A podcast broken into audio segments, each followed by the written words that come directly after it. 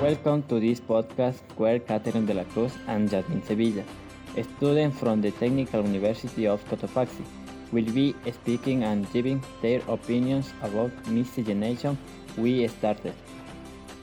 Hello, how are you? My name is Jasmine.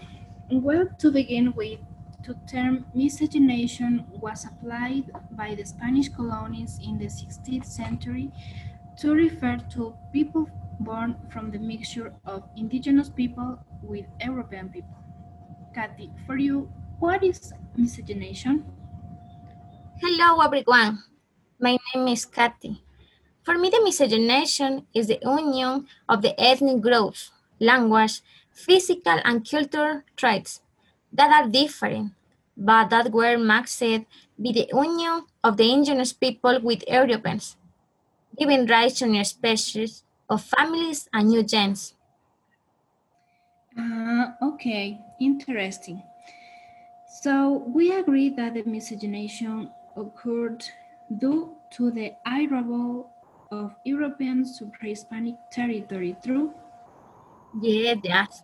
I was due to the conquest of the Spanish who settled in these lands and how brought the Castilian language, Christianity, in other words, they brought their ways of life, their values, and their prejudice.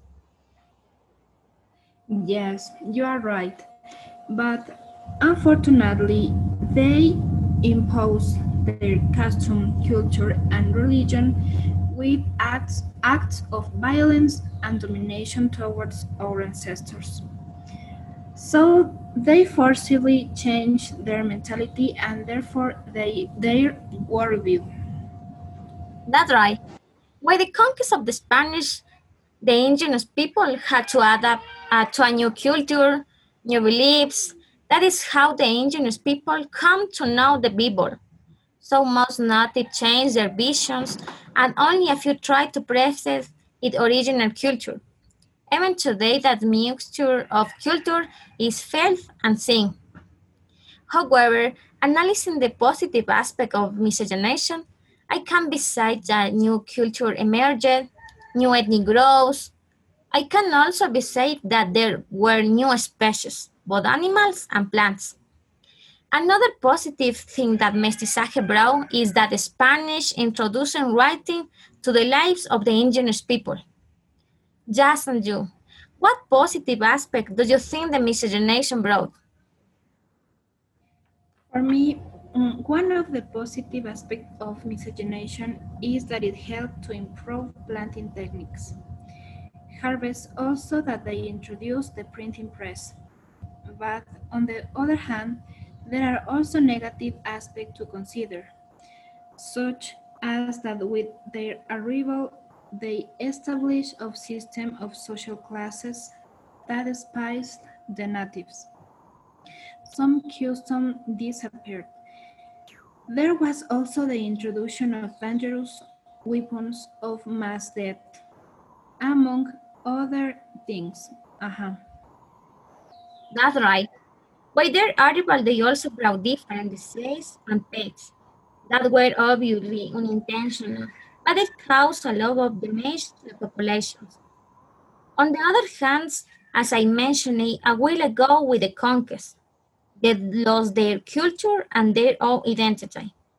Another consequence is that due to the conquest, some of the indigenous people were removed from their lands, discrimination began signs. As you mentioned, unfortunately, there was class formation social. If I agree with you, Kat, the invasion brought with it discrimination against indigenous people, the devaluation of the indigenous culture and identity that we can perceive even to the present day. Look at, I have imagined that it would have been from Latin America if the Spanish had not invaded our territories. And I think that we will have evolved with our own habits, possibly. They will have developed their own writing system. Kathy, Have you imagined what Latin American would be like if the Spanish had not come to invade our territory? No, but I think that if the Europeans had not arrived, we would not know what religion, writing as we all know what it is to be from a different culture science, the indigenous people worship nature and focus only on I believe that without the conquest of the Spanish, we as indigenous people will have less variety of culture and less knowledge and my opinion the conquest of the Spanish greatly favored the indigenous people, but I also had consequence on their lifestyle. So is Kathy. On the other hand too, if Spaniards had not arrived in Latin America, territory, I think there would have been disputes over territory between the existing tribes. However, I also believe that the crossing between different cultures would have occurred sooner or later. Since European society was more involved and therefore they had sophisticated means of transport, which would have taken them to know America. Yes, yes. Miscegenation is a very broad subject for agreements and disagreements within today's society. However, as young people, we should highlight the traditions of ancestors and not let them get lost.